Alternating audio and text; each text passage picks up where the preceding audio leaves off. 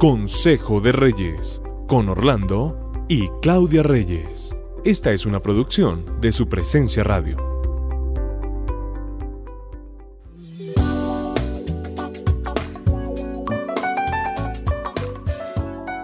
Qué gusto volver a encontrarnos en nuestro devocional Consejo de Reyes. Un gusto. Bueno, hoy vamos a hablar de una frase muy común hoy en día cuando nos invitan a una boda o cuando nos invitan a cualquier evento. Por lo general viene una notica que dice código de vestir. Y también es muy común buscar en redes sociales. Para mí la mejor es Pinterest. ¿Te gusta esa, no? Sí, buscar outfits para cada ocasión especial. Estás pendiente y hemos estado pendientes nosotros los que nos gustan los matrimonios y estamos involucrados en ciertos eventos. Sí que estemos pendientes de todos estos protocolos, ¿no? Como tú estás explicando. Pero llegó a nuestras manos, o mejor teníamos entre nuestros libros, de esos que uno no lee, ¿no? Uno sí, que, tiene, su biblioteca archivada. Sí. Tiene ciertos libros ahí que uno que como que nunca mira. Uno que eh, tú tenías, ¿no? En tu oficina. y dice, me vistió de promesas. aunque el título es buenísimo. Sí, pero ¿qué pensé inmediatamente? ¿Un vestido de promesas? Y pues sí, un vestido de promesas es algo muy interesante porque el vestido siempre es importante. Lo que pasa es que uno como familia casi nunca se viste de promesas.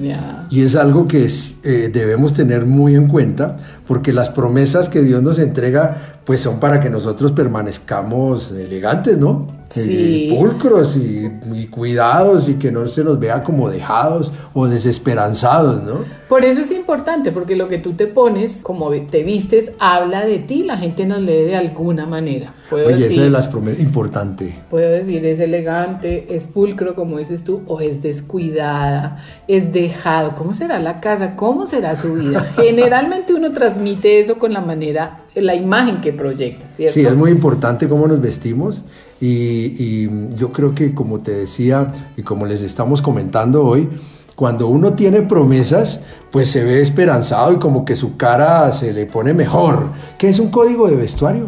Entonces dice que es un conjunto de reglas que incluyen dentro de esas reglas eh, la clase social, la identidad cultural, la tradición o creencias políticas o religiosas. Entonces, sí lo veía importante porque este libro hablaba de algo más importante que el vestido y eran las promesas y con esas promesas que nos estamos vistiendo día a día.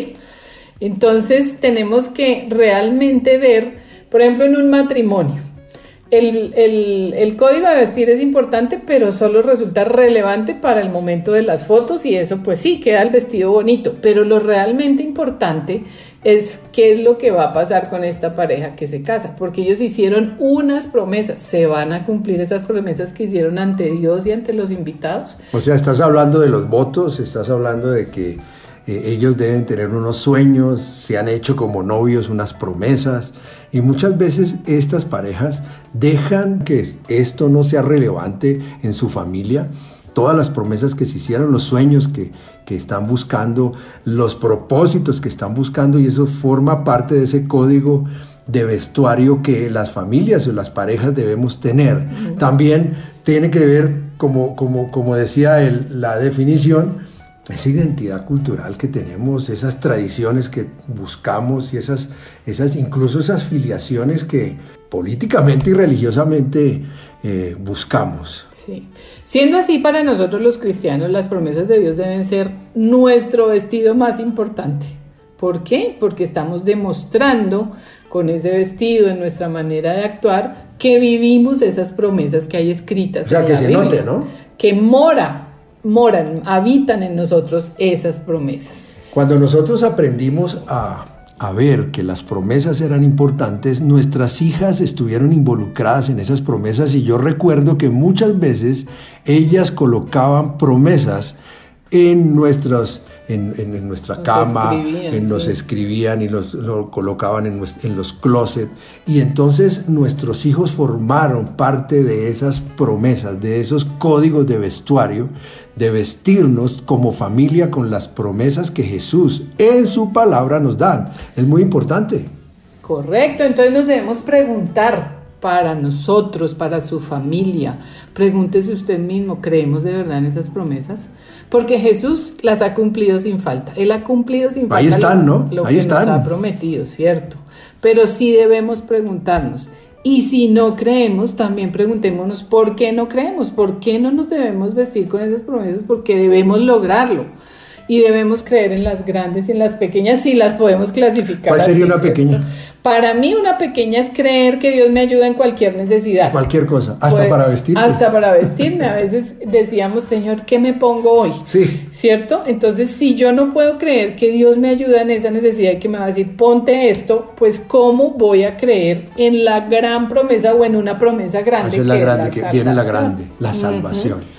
Como familias, esta promesa debemos tenerla siempre muy en cuenta y que nuestros hijos sepan lo que dice Hechos 16:31, entre muchas otras promesas, que dice, cree en el Señor Jesucristo y serás salvo tú y tu casa. Eso es increíble, es muy práctico y es una de las grandes promesas que nosotros como familia debemos tener y debemos vestirnos con ella.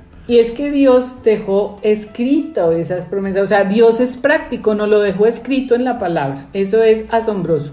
Pero lo increíble también es que nosotros a veces no conocemos esas promesas, si las conocemos no las creemos y lo peor es no nos vestimos No, pero dime de más, ellas. dime otra, dime bueno, otra. les vamos a recordar algunas para que usted en su casa se vista con ellas. La de paz. Una promesa de paz. Está escrita en Juan 14, 27. Les dejo un regalo, paz en la mente y en el corazón. Y la paz que yo doy es un regalo que el mundo no puede dar. Así que no se angustien ni tengan miedo. Oh, buenísimo. Y una de sanidad. Una de sanidad. Una de sanidad puede ser la que está en Salmo 107 del 19 al 20 que dice, socorro Señor. Clamaron en medio de su dificultad y Él los salvó de su aflicción. Envió su palabra y los sanó, los arrebató de las puertas de la muerte. Increíble. Yo me Una esa. necesidad financiera. Salmos 37, 19. No serán avergonzados en tiempos difíciles. Tendrán más que suficiente aún en tiempo de hambre. Vístanse con esa promesa de finanzas.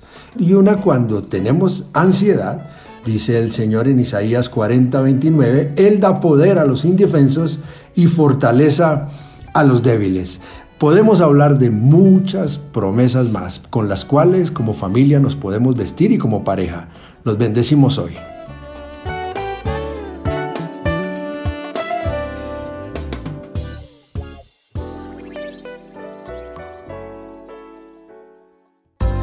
Acabas de escuchar Consejo de Reyes por su presencia radio.